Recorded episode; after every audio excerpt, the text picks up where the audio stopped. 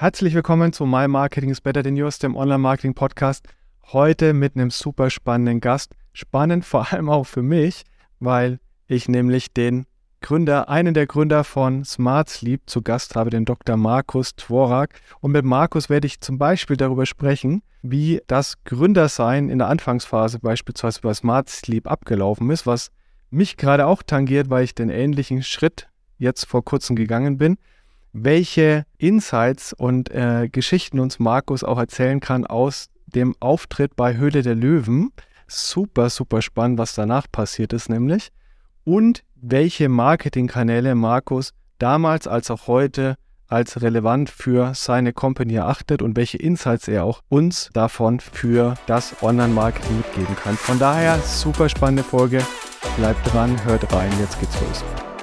Digitales Marketing bedeutet nicht nur Werbekontakte einzukaufen, sondern auch Werbung intelligent und personalisiert anzusteuern. Dabei liegt der Fokus immer stärker auf den Nutzerinnen. Gleichzeitig müssen Unternehmen trotz veränderter Rahmenbedingungen und schnellem Wandel die Effizienz im Marketing unablässig heben und up-to-date bleiben. Daniel Distler spricht mit führenden Online-Marketing-Experten über deren Strategien und zeigt Schritt für Schritt, wie gutes Online-Marketing funktioniert. Herzlich willkommen zu My Marketing is Better Than Yours. Hallo Markus. Hallo Daniel. Schön heute hier zu sein. Schön, dass du da bist. Bevor wir reingehen, unsere Vita ist witzigerweise ähnlich, nur mit dem Unterschied, dass du mir ungefähr vier oder fünf Jahre voraus hast. Du warst nämlich früher auch mal im Corporate, so wie ich die letzten Jahre. Allerdings, ja. Und hast dich dann irgendwann dafür entschieden zu gründen. Äh, erzähl uns doch mal, warum du dich dafür entschieden hast und was du eigentlich vorher gemacht hast und natürlich, wer du bist. Also, ich bin gebürtiger Düsseldorfer, habe dann viele Jahre im Ausland gelebt und in anderen Städten. Ähm, hat mich, Ursprung war so ein bisschen meine akademische Laufbahn. Ich habe in der Schlafforschung äh, gearbeitet, viele Jahre. Und ähm, das war wirklich auch so mein Steckenpferd die ganze Zeit. Zuletzt dann in den USA an der Hochschule gearbeitet, Forschung gemacht, um zu verstehen, warum wir schlafen müssen was wichtig für die Regeneration von uns ist, warum Schlaf und wie auch Schlaf reguliert wird. Und bin von da aus dann äh, zum großen Pharmakonzern gegangen und habe da wirklich im Bereich Corporate und, und Drug Development lang gearbeitet. War eine super Zeit, über sieben Jahre. Äh, alle, die im Corporate unterwegs sind, wissen, wie sich die Zyklen und die Mühlen da entwickeln und drehen. Und habe dann ja. aber immer das Gefühl gehabt, äh, das kann nicht alles gewesen sein für mich. Und äh, ja, dann habe ich irgendwann den Schritt gewagt und äh, die eigene Firma gegründet, namens Smart Sleep. Und da kennt euch ja vielleicht der ein oder andere noch von eurem TV-Auftritt. Ihr wart nämlich, ist schon ein bisschen her, aber bei Höhle der Löwen mal zu Gast. Und äh, korrigier mich, wenn es falsch ist, aber ich glaube, das war das höchste Investment, das es jemals in der Geschichte des TV-Formats gab. Status heute ist es, glaube ich, sogar noch so, ja. 2018 waren wir dort und haben damals ein Invest von 1,5 Millionen bekommen. Was äh, auch an dem Abend für uns sehr überraschend war, muss ich sagen, weil wir auch äh, einen anderen Pitch hatten und eine andere Erwartungshaltung hatten. Aber umso schöner ja. war es und hat es natürlich den Start ins Startup-Leben einfacher gemacht. Welche Erwartungshaltung hattet ihr dann, wenn du sagst, so, ihr wart selber überrascht? Ja, ich, ich kam ja aus dem Corporate-Bereich. Ne? Und das war auch interessanterweise mhm. so, dass ähm, ich transparent wie ich bin, auch ähm, unser Unternehmen und unsere Lebensleitung abgeholt habe, gesagt habe, hört mal zu, nebenbei, das war immer deklariert, äh, dass ich noch ein, nebenbei so ein kleines Startup habe, äh, was aber keinen Conflict of Interest hatte und habe auch gesagt, ich werde auch mal im TV zu sehen sein, aber das äh, hat jetzt keine Einwirkung auf meine Arbeit hier oder auch negative Einwirkung auf den Konzern. Von daher war das für alle eigentlich okay und äh, hatte auch gar nicht damit gerechnet, dass ich wirklich Corporate direkt verlasse, weil wir sind mit einem Pitch von 200.000 reingegangen in die Show und äh, das hätte auch nicht gereicht, um alle drei Mitgründer äh, irgendwie durchzufüttern, weil alle davor auch gute Jobs ja. hatten in, in größeren Unternehmen und dadurch, dass sich das so anders entwickelt hat dann im Pitch, dass man statt 200.000 und 1,5 Millionen gegeben hat, äh, hat sich das schlagartig geändert und äh, zwei, drei Tage später habe ich dann äh, mit den Kollegen sprechen müssen und gesagt haben, sorry, aber ich ähm, muss weg. Was ja dann äh, ein sehr schöner Wandel war, weil sich quasi das beschleunigt hat, was hm. du ja eh vorhattest wahrscheinlich, äh, nur halt schneller als erwartet für dich. Ja, du hast mir im Vorgespräch verraten, ihr seid ja noch aus einem anderen Grund in die Show gegangen. Nicht nur unbedingt, um da ein bisschen Geld einzusammeln, sondern ähm, auch der Reichweite wegen. Was war denn da eure Erwartungshaltung? Und vor allem, ich glaube, das ist das eigentlich Spannende, auch für die Zuhörer und Zuhörerinnen da draußen, was ist denn danach passiert? Weil das ja, ja ein Format, das sehr bekannt ist ähm, und viele Leute anschauen. Du äh, kennst natürlich so ein bisschen die Sendung aus den vorangegangenen Jahren dann auch, wenn du an dieser äh, Sendung teilnehmen möchtest. Und die birgt natürlich auch Risiken mit sich für eine Brand. Ne? Wenn du komplett deinen Pitch versemmelst, dann kann das auch sehr stark sich negativ auf dein Produkt auswirken, auf dein Business. Und wir haben dann einfach wirklich überlegt, wie können wir einfach unser Produkt dort so präsentieren, dass es bei den Zuschauern verständlich ankommt und positiv ankommt. Und wie können wir auch wirklich realistisch äh, den Investoren unseren Business Case vorstellen. Und deswegen haben wir auch wirklich ziemlich genau überlegt, jetzt ohne irgendwie Luftschlösser zu bauen, was ist eine adäquate Bewertung, basierend auf dem Status, wo wir stehen. Wir waren gerade im neuen Markt, wir haben die ersten Produkte verkauft, der Market Fit war da, Patente waren da und äh, wirklich auch überlegt, was wäre eine realistische Bewertung, wie bauen wir den Pitch auf, dass es jeder versteht und dass es gut rüberkommt. Und ähm, das war eigentlich so die Erwartungshaltung auch, falls es kein Investment gibt, zumindest äh, das Produkt klar, verständlich und ich sage mal qualitativ hochwertig erklärt zu haben. Das war die Mindestanforderung. Und das Produkt ganz kurz, um da einmal kurz nachzuhaken, das Produkt war damals ja nicht euer komplettes Sortiment, was ihr heute habt, sondern es war ja eigentlich Nahrungsergänzungsmittel oder ich weiß gar nicht, wie man es richtig beschreibt, also quasi die, die Schlafmedizin oder die Schlafpillen. Ähm, Schlafwunder, Schlafwundermittel quasi. Ja, das ist Schlafwundermittel, genau. Das ist das Interessante auch an diesem Case. Ich habe ja wirklich zu diesem Punkt dann schon 15 Jahre Schlafforschung gemacht. Und äh, ich ja. habe damals wirklich, ich war ja äh, an der Harvard Medical School für ein paar Jahre, wirklich im, im Bereich ja. Schlafforschung waren wir schon unter den Top 3 Adressen weltweit. Also hatte schon eine gewisse Qualität, was wir da gemacht haben. Ich habe in der Forschung äh, versucht zu verstehen und dann auch am Ende ganz gut verstanden, warum wir schlafen müssen, was im Schlaf passiert. Und die Probleme, die ich selbst immer hatte im Konzern als Familienvater, viel geschäftlich unterwegs, Hobbys und so weiter, war immer zu wenig Schlaf. Ja? Und irgendwann war es so im Büro, dass die Kollegen dann sagen, hier, du bist doch Schlafforscher und siehst immer müde aus, was ist denn da los? Hast du irgendwas nicht richtig gemacht? Ne? Und das hat wirklich so zum Nachdenken angeregt. Und dann habe ich irgendwann äh, mal überlegt, wie kann man denn mit Nährstoffen die Dinge, die im Schlaf ablaufen, optimieren. Und da haben wir auch wissenschaftliche Studien zu gemacht und daraus ist das Smart Sleep Original entstanden.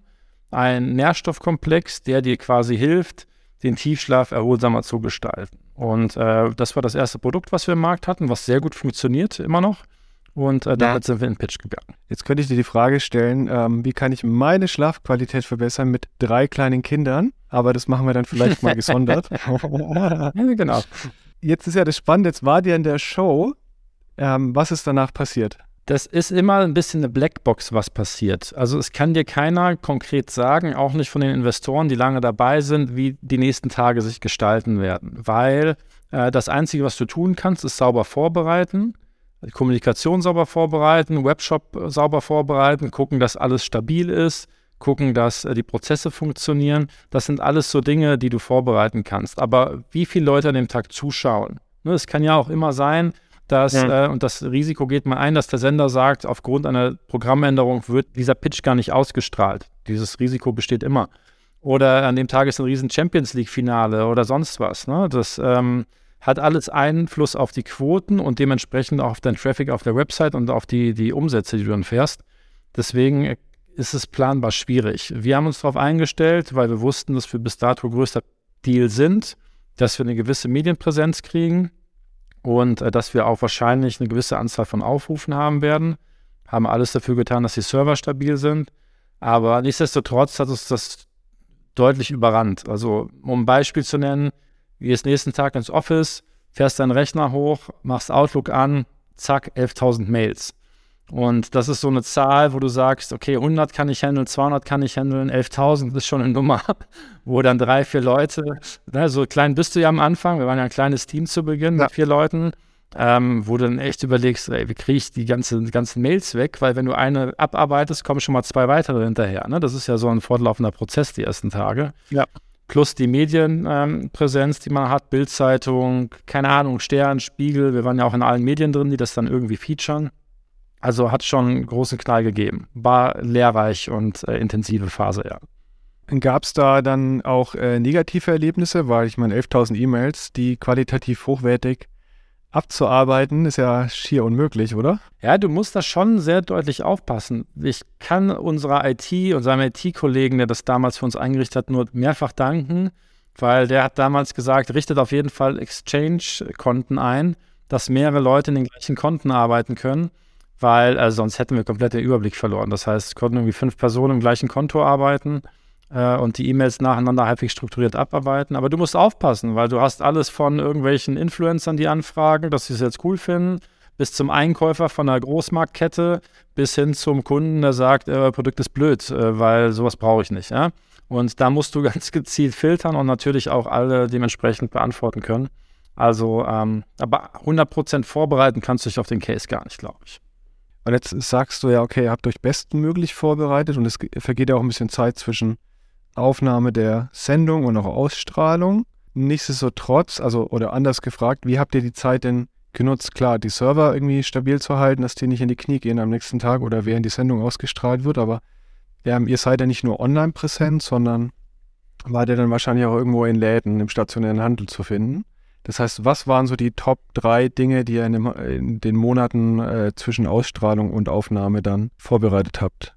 Produktion war Nummer eins, weil wir haben davor, ich würde schon fast sagen, Manufakturarbeit produziert. Ja, mal so, keine Ahnung, 500 Packungen, 1000 Packungen, so die Richtung. Für so eine Ausstrahlung, wenn du dann in einen Handel kommst oder in viele Handelsketten kommst, plus ungefähr auch weißt, dass der E-Commerce-Absatz deutlich steigern wird, gehst du in die Millionenzahlen rein, Millionenstückzahlen. Und dafür brauchst du auch gewisse Vorlaufzeiten in der Produktion. Und das war für uns, ehrlich gesagt, äh, eine große Hürde, diese Hochskalierung, weil ähm, du natürlich dann auch mit den ersten Lieferanten Verträge schließt, den zum Beispiel Drogerieketten oder Handelsketten und äh, die recht strikte Zeitfenster für Anlieferung haben. Also wenn du diese Zeitfenster für die Anlieferung verschwitzt, musst du richtig Strafen zahlen. Und da hast du richtig Druck, dass alles perfekt bis zu diesem Stichtag funktioniert. Und ähm, das war eine der großen Hürden, die Produktion so hoch zu skalieren, dass alle versorgt sind.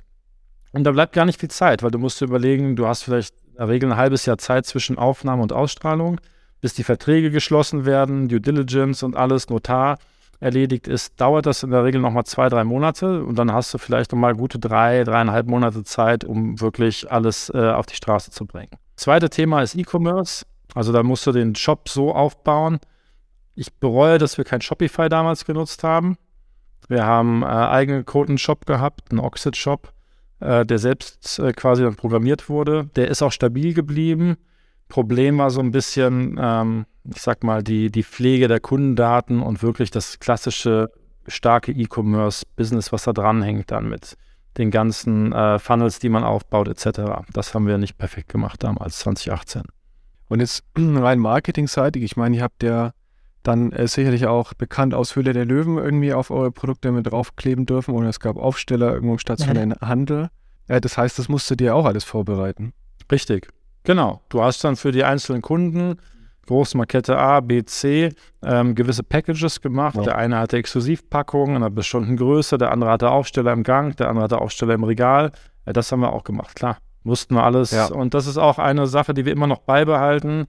Die Designs und die Konzeption machen wir alle in-house. Also da haben wir auch in-house die ganzen mhm. Sachen aufgebaut. Jetzt sind wir ja ein Online-Marketing-Podcast und die spannende Frage ist jetzt natürlich so ein bisschen, okay, ihr wart in einer großen TV-Show und äh, genau, wichtigstes Feature ist ja, der Webshop geht nicht in die Knie im Moment der Ausstrahlung oder in den Tagen danach. Das habt ihr geschafft, hast du gesagt.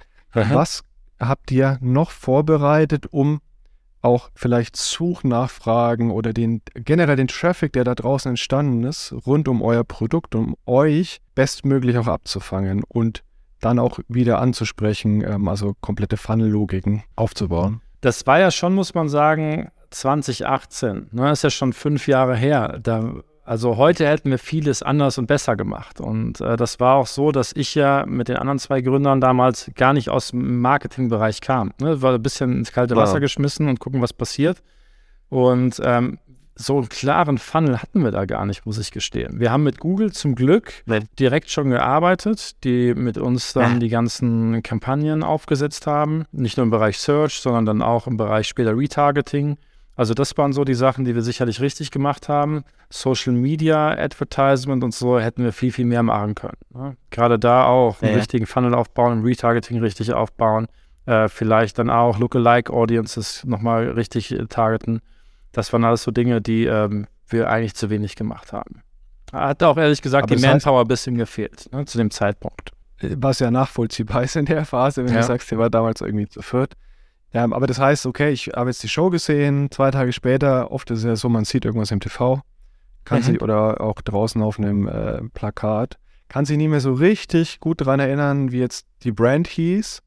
Ähm, so, dann suche ich jetzt irgendwie nach gesund schlafen, weil ich noch weiß, okay, das hatte irgendwas mit gesund schlafen zu tun, dann habe ich euch in dem Moment aber schon gefunden, habe ich jetzt von dir verstanden, weil ihr die Google Ads Accounts entsprechend aufgesetzt habt. Das genau. heißt, die relevanten Keywords habt ihr vorher ähm, sozusagen alle identifiziert, eingebucht und es war sichergestellt, dass zumindest mal ähm, für den Bereich Suche der Traffic auch auf eurer Webseite landet. Genau, richtig. Genau, richtig. Das war das Erste, was wir gemacht haben. Dann so zwei, drei Monate später, nachdem wir das alles so ein bisschen eingefangen haben, also searchmäßig Keywords und Brand Search und so waren wir, glaube ich, stark aufgestellt. Irgendwann kam noch das Thema natürlich dann Display. Kampagnen, um die Brand Awareness noch weiter ein bisschen zu steigern, bei die, die es vielleicht schon wieder vergessen haben. Habe viele YouTube-Kampagnen gemacht, ähm, Display-Kampagnen, ähm, viel ausprobiert auch, viel Budget auch da gelassen, muss man sagen aber war, glaube ich, wichtig, um die Markenbekanntheit zu steigern. Und 19 kam dann schon die erste Plakatkampagne von uns. Große Out-of-Home-Kampagne an Bahnhöfen. Ähm, mega Blow-up haben wir gemacht in Hamburg. War auch mal eine nette Erfahrung, so ein 240 Quadrat-Banner an die Wand zu hängen. Also da haben wir auch ein bisschen was gemacht. Aber alles Erfahrungen, die du machst und dann guckst, wie fährt das am Ende dann auf deine Sales oder auf deine Website-Zugriffe ab. Ne?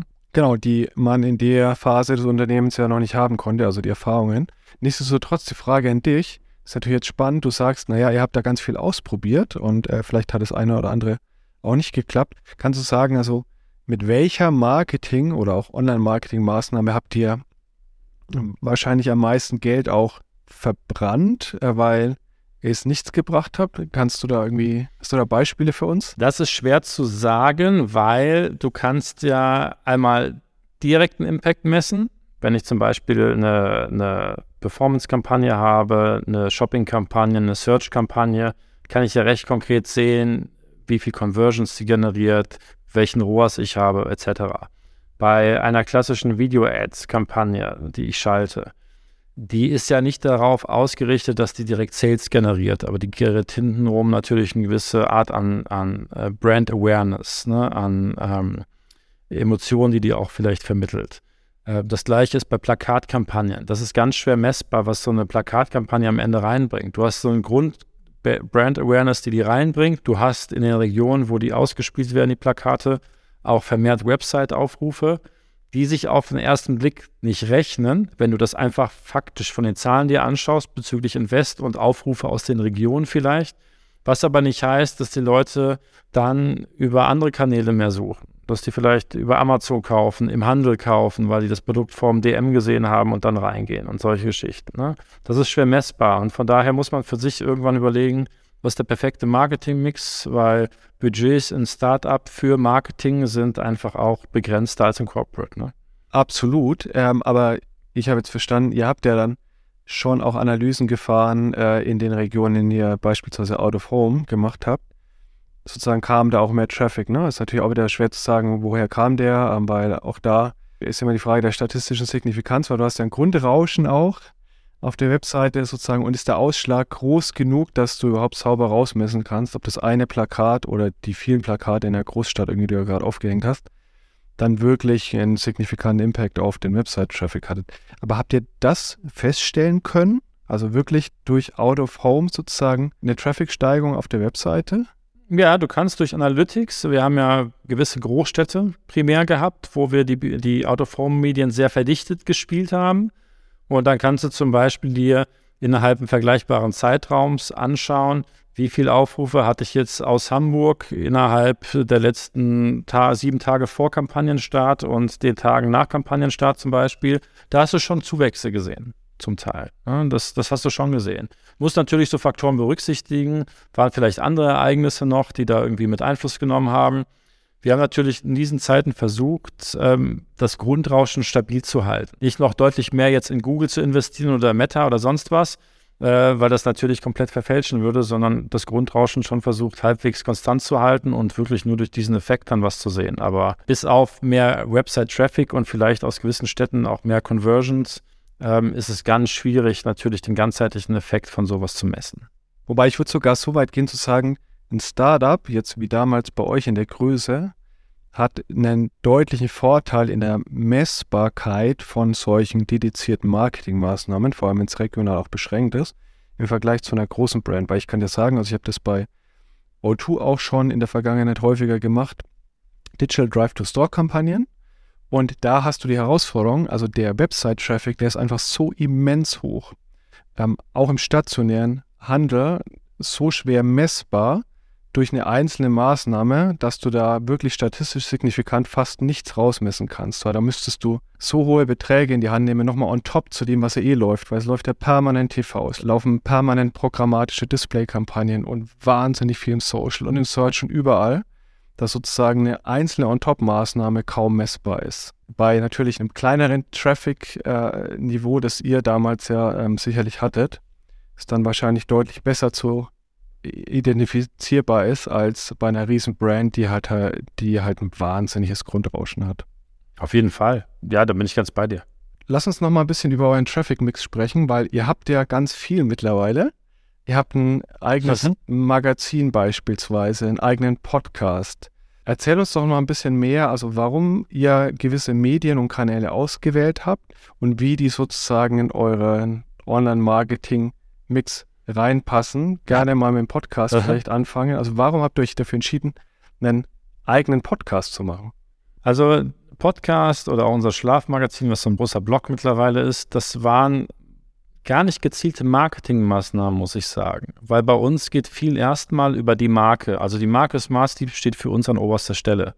Und wir sehen auch die Entwicklung der Marke in eine hochwertige Sleep Brand als höchste Priorität. Und wir sehen, dass die Kunden, mit denen wir arbeiten, äh, die uns schon auch lange treu sind, äh, auch von der Qualität, die nicht nur unsere Produkte haben, sondern auch das Know-how, was die Marke hat, äh, darf auch der Sache treu bleiben, weil die einfach auch Trust generiert, die Marke mittlerweile. Und das sind alles Dinge, die zu diesem Thema beisteuern. Ein Podcast, der wirklich seriöse, wissenschaftlich fundierte, hochqualitative Inhalte vermittelt, ein Blog, der gut recherchierte Artikel hat, das sind alles Dinge erstmal, die unsere Kunden, äh, die wir schon haben, einen Mehrwert bieten im Vergleich vielleicht zu Startup XY, was auch ein Kissen verkauft. Ja, also das ist das Wichtige für uns und zeichnet uns auch ein bisschen aus mittlerweile, dass wir auch sehr hochwertige Kunden in dem Bereich gewonnen haben, des Handels oder der Touristik. Da haben wir, glaube ich, viel richtig gemacht. Dass diese Dinge natürlich dann auch für ähm, SEO oder für meinetwegen auch ähm, andere Content-Plattformen oder, oder Suchmaschinen relevant sind. Äh, das wurde dann im Nachgang natürlich alles optimiert. Also natürlich werden Blogtexte dann auch Suchmaschinen optimiert geschrieben. Aber es war, äh, ich sag mal, nicht das Anfangsziel zu sagen, wir möchten jetzt auf jeden Fall noch viel äh, organischen Traffic kriegen durch perfekte äh, Inhalte, die über die Suchmaschinen gefunden werden, was mittlerweile so ist aber das war nicht die Ursprungsidee. Also mittlerweile bringen die Artikel, die wir geschrieben haben, viel Traffic rein, weil viele Leute genau nach diesen Inhalten äh, zu Nährstoffen und Schlaf, äh, gewisse Schlafprobleme etc.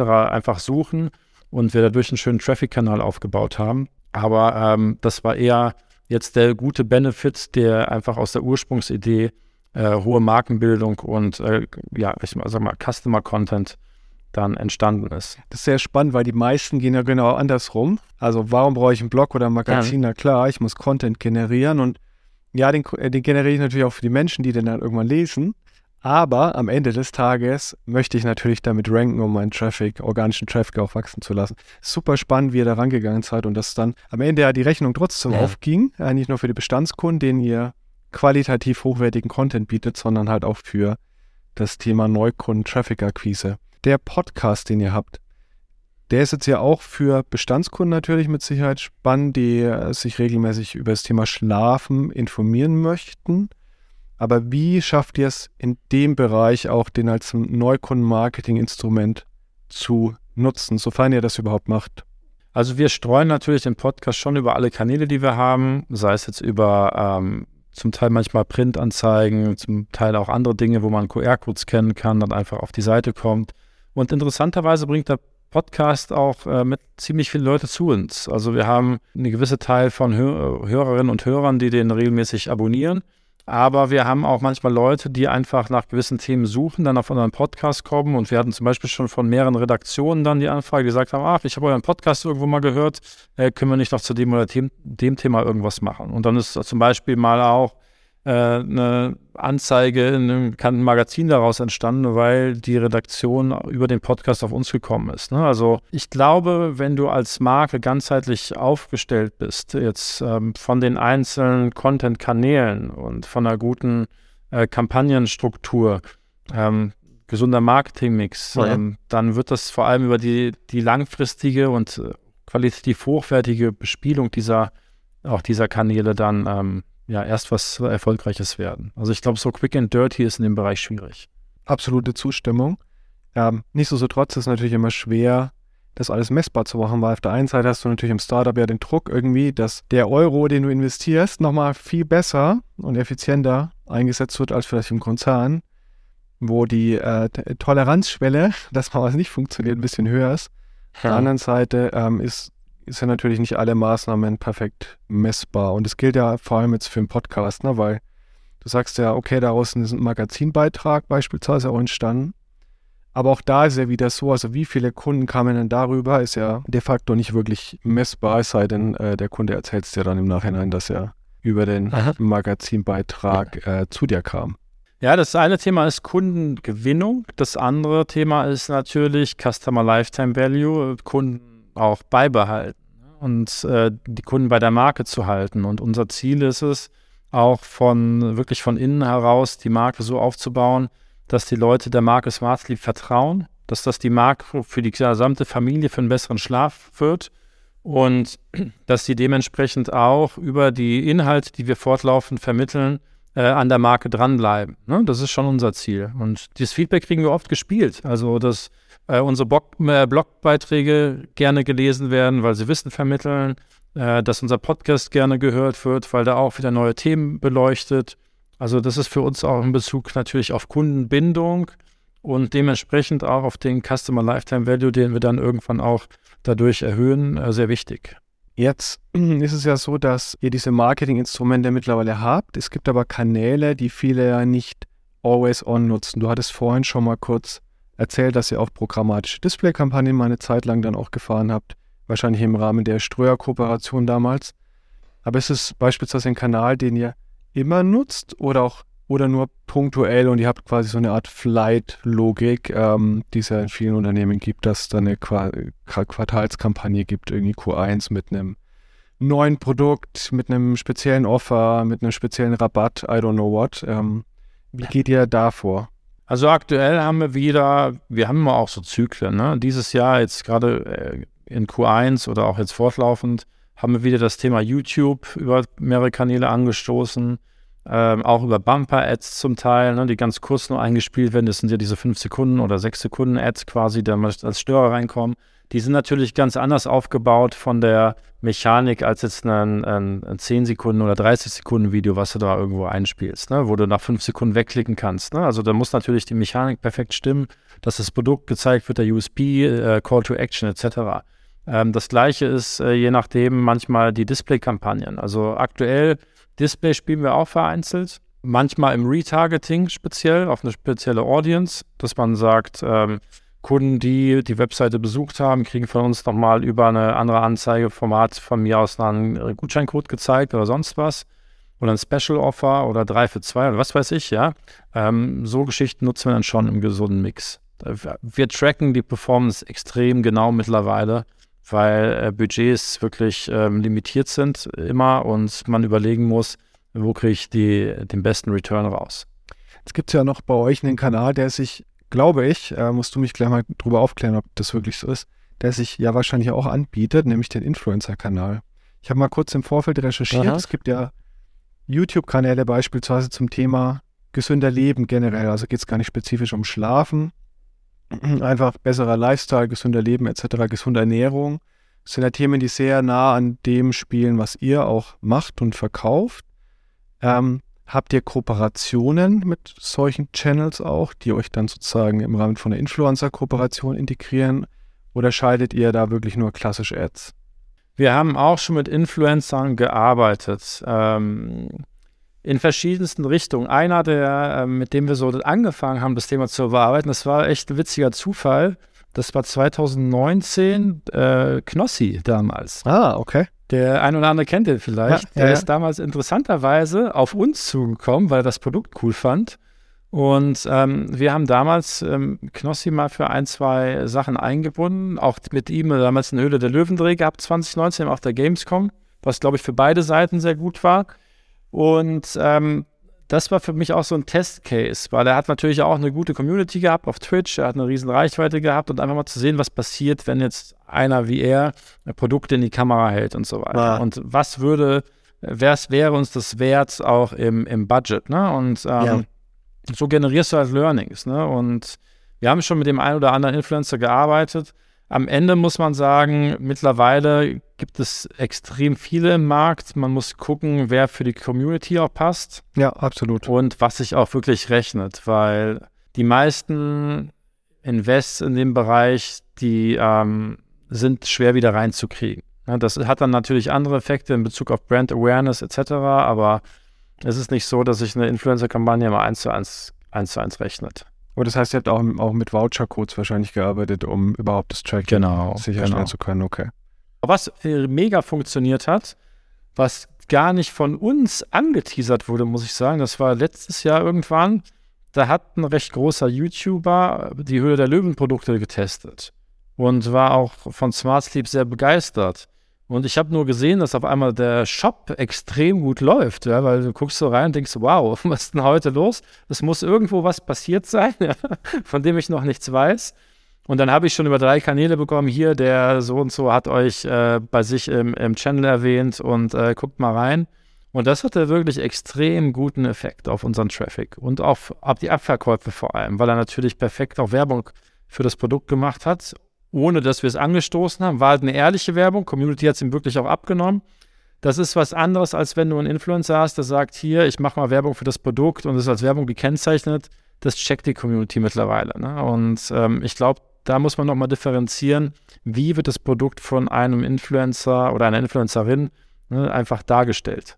Ich glaube, es kann trotzdem funktionieren, ist zumindest meine Erfahrung. Also auch sozusagen Kooperation im Bereich Influencer, wo relativ offensichtlich ist, dass der Influencer jetzt das nicht nur macht aus tiefster Überzeugung und äh, weil er gerade zum Produkttesting über mhm. euch macht, sondern dass es quasi eine Partnerschaft ist. Nur man muss es halt auch da sehr offen, ehrlich und transparent spielen und dann natürlich ein passendes Produkt dazu haben, wo der Influencer dann schon wieder sagen kann, okay, das ist jetzt nicht nur sozusagen, weil ich jetzt hier dafür bezahlt werde, sondern natürlich glaube ich ans Produkt. Ähm, und übrigens ist noch ein Special Offer, das gibt es jetzt nur noch irgendwie äh, diese Woche oder über meinen Voucher-Code 10% günstiger. Dann wird er schon auch ein Stück mhm. raus, weil die Influencer, die haben eine teilweise, je nach Influencer, äh, sehr loyale Community und ist halt trotzdem, finde ich, was anderes, als wenn du klassisch platt zum Beispiel Bannerwerbung schaltest, ja, wo halt dann draufsteht irgendwie äh, Smart Sleep 10% off, äh, jetzt kaufen irgendwie weil da hast du ja echten Content, ähm, der von einem Influencer so authentisch wie natürlich irgend möglich eingesprochen wird. Und ja, ähm, so am Ende des Tages merken natürlich trotzdem viele, dass es eine Kooperation ist, aber es ist halt trotzdem was anderes als platte äh, Prospecting-Werbung oder Push-Werbung, die man da draußen irgendwie raus, ähm, rausschießt. Da bin ich bei dir. Am Ende musst du natürlich auch immer überlegen, äh, wenn jemand irgendwie 10k für ein Reel oder ein Post will oder eine Story, ähm, kriegst du die Kohle wieder rein oder packe ich die 10k in Google Ads rein und mache da vielleicht 30, 40k raus, ja. Ähm, das ist dann immer die Überlegung, die man treffen muss, wenn du halt in einer kleinen Firma limitierte Budgets hast. Ähm, aber definitiv eine Mischung, die natürlich viele auch gemacht haben. ist das Thema äh, von User-Generated Content. Ne? Auch äh, recht beliebt äh, gewesen oder immer noch. Machen wir auch. Es mittlerweile auch perfekte Plattformen. Also wir haben das auch über Influencer gemacht eine Zeit lang. Mittlerweile kannst du auch recht schnell über Plattformen dir extrem gute, hochqualitative Videos ziehen, äh, wo die Personen dann, die User dann auch den Content für dich machen. Und äh, das funktioniert auch in der Regel gut für Ads. Ja? Also muss man mal schauen, das muss eine gesunde Mischung sein. Ne? Und auch gucken, wo im ja. Funnel bringst du halt so ein Video rein. Ne? Markus, äh, ich würde mich am liebsten noch eine Stunde mit dir über das Gründerdasein und äh, wie ihr eure Produkte auch im Online-Marketing platziert unterhalten. Ich stelle am Ende der Folge immer zwei Fragen. Die eine Frage ist bei dir vielleicht so ein bisschen lustig, weil normalerweise interviewe ich Advertiser und frage die, welches Unternehmen hättest du gerne mal gegründet? Du hast ja eins gegründet. Äh, du kannst die Frage natürlich äh, trotzdem gerne beantworten. Vielleicht gibt es ein zweites Unternehmen, das du auch noch gerne gegründet hättest. Ein Unternehmen, na, ich habe eigentlich mein Traumunternehmen gegründet, weil äh, das Thema Schlaf äh, ist wirklich so eine Leidenschaft von mir und äh, mein Ziel ist äh, natürlich mit Smart Sleep oder vielleicht noch ein paar Spin-offs davon, das Thema Schlaf ganzheitlich zu umfassen. Also äh, wir werden in dem Bereich noch viel mehr machen. Auch vielleicht im Bereich Digitalisierung, äh, Digi Digital Devices oder Netzwerk, Apps und so, das sind auch Dinge, die in der Zukunft kommen werden, ja. Und zweite Frage, welche Persönlichkeit oder Berühmtheit aus der Branche hättest du denn gerne mal kennengelernt oder würdest du auch in Zukunft mal kennenlernen? Und mit Branche meine ich jetzt nicht unbedingt die, die Sleep-Branche, sondern eher so das digitale Marketing-Universum oder generell Digital-Universum. Gibt es da irgendjemand? Das ist gut, äh, eine gute Frage. Nee, gibt's nicht. Also ich habe schon viele Leute kennengelernt zum Glück, auch durch die Investorentreffen, die wir häufig haben. Ähm, von daher, ich war noch nie der Typ, der immer gesagt hat, ich muss diese Person jetzt kennenlernen. Alle sagen irgendwie, ich würde mal Elon Musk gerne kennenlernen oder keine Ahnung, Jeff Bezos oder so, so uns fehlen. Aber ähm, nee, ich glaube, ehrlich gesagt, und das ist auch äh, etwas, was ich versuche für mich immer so zu, festzuhalten, äh, dass es nicht immer nur diese Highflyer sind, die wichtig sind, sondern auch man zwischen den Zeilen ganz man mit normalen Personen, Mitarbeitenden aus Unternehmen, ähm, Advertisern oder auch anderen Gründern spricht, extrem viel für sich mitnehmen kann. Ne? Man muss immer nur äh, die richtigen Gespräche vielleicht führen, die richtigen Fragen stellen und äh, ich glaube, man kann aus allen äh, Kommunikationen irgendwo was für sich mitnehmen. Und von daher ähm, gehe ich lieber so durchs Leben. Ja, du bist der Erste, der so antwortet, finde ich aber mega gut. Äh, ich war vor kurzem auf einem Gründertreffen und es war ein mega, mega spannender Abend und wahrscheinlich deutlich spannender, als wenn ich da neben Elon Musk gesessen wäre. Von daher schließe ich mich äh, dir an, es muss nicht immer sozusagen der, der große CEO aus den USA sein. Markus, vielen, vielen Dank dir fürs Kommen. War sehr gerne. Sehr spannende Insights von dir. Ich wünsche natürlich weiterhin viel Erfolg mit eurem Unternehmen und auch den vielen Ideen, die ihr noch außenrum habt und wie ihr expandieren wollt. Und wir sind jetzt raus. Danke nochmal an dich. Vielen lieben Dank, Daniel. Danke, gerne. Ciao.